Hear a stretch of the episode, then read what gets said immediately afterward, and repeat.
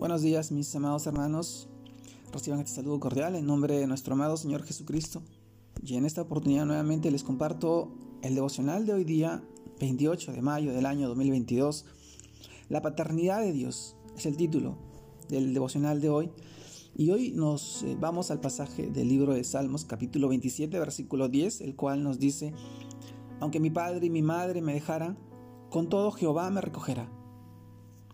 También leemos eh, del libro de Juan, capítulo 14, versículos 18 al 20, el cual nos dice, no os dejaré huérfanos, vendré a vosotros, todavía un poco, y el mundo no me verá más, pero vosotros me veréis, porque yo vivo, vosotros también viviréis.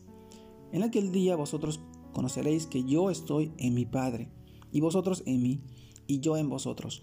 Juan capítulo 14, versículos del 18 al 20. Mis amados hermanos, el título de este devocional, la paternidad de Dios. Y mis hermanos, como lo, como lo hemos leído en el libro de Salmos y también en el libro de Juan, hay eh, faltantes en la vida de muchas personas, ocasionadas eh, por la ausencia de sus padres, ¿sí?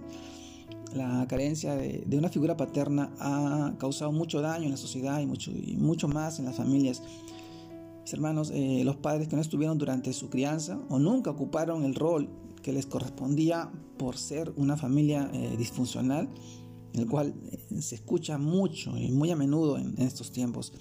Mis hermanos, desafortunadamente hoy hay más hijos separados de, de, sus padres que en tiempos anteriores, ¿sí? Las estadísticas han aumentado. Son pocas las familias que permanecen unidas mis hermanos, donde ambos padres siempre están presentes. Esto ha sumado a la falta de conocimiento de Dios y de los principios establecidos en su palabra para la familia. Sí, la, eh, Biblia, la palabra de Dios, deja muy en claro eh, la familia como constitución, como base primordial de la sociedad. Mis hermanos, esto ha generado hijos inseguros, carentes de afecto y con un concepto errado de lo que es la familia a tal punto que muchos de nuestros jóvenes no quieren casarse por temor a repetir la, historia de sus padres, por repetir a lo que pasaron o, o lo que están pasando. Mis hermanos, Dios Padre, Hijo y Espíritu Santo son una familia unida e, e indivisible y nosotros como creación fuimos diseñados a su imagen y semejanza para nacer y crecer en un entorno familiar sano y amoroso.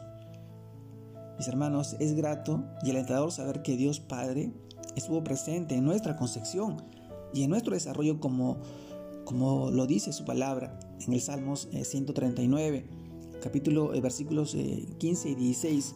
Dice, no fue encubierto de ti mi cuerpo, bien que en oculto fui formado y entretejido en lo más profundo de la tierra.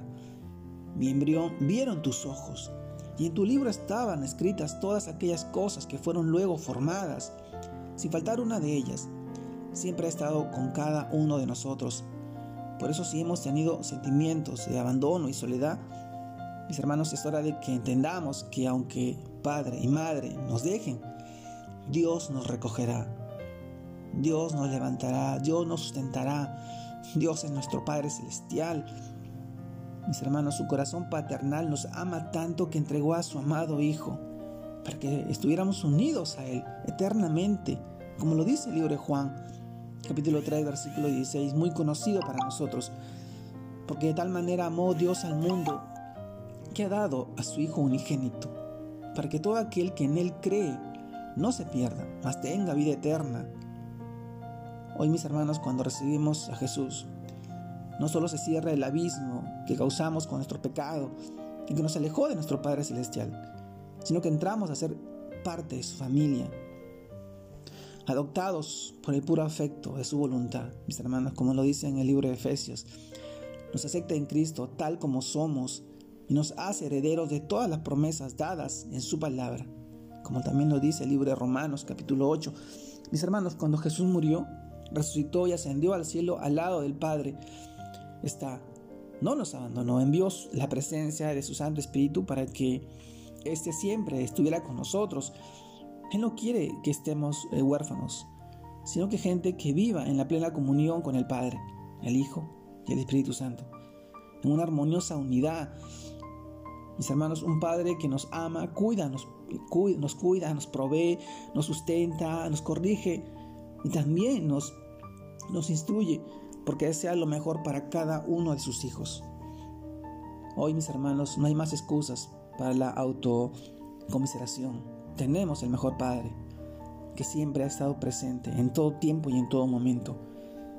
Solo tienes que concederle el primer lugar en tu vida, en tu corazón, y Él usará el derecho de cuidar tu vida, tu amor, con su amor, con su sabiduría.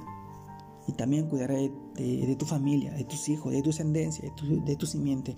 Sus promesas trascienden mucho más de este tiempo y mucho más de lo que nosotros pensamos o queremos o anhelamos. En su abundante gracia y misericordia, Él quiere que tú y tu descendencia y tu simiente sean bendecidos con la gracia y la vida eterna de su amor. La paternidad de Dios es el devocional de hoy día, mis hermanos. Les mando un fuerte abrazo, Dios los guarde y los bendiga. Que tengan un excelente fin de semana en compañía de todos sus seres queridos. Un abrazo grande. Dios los bendiga.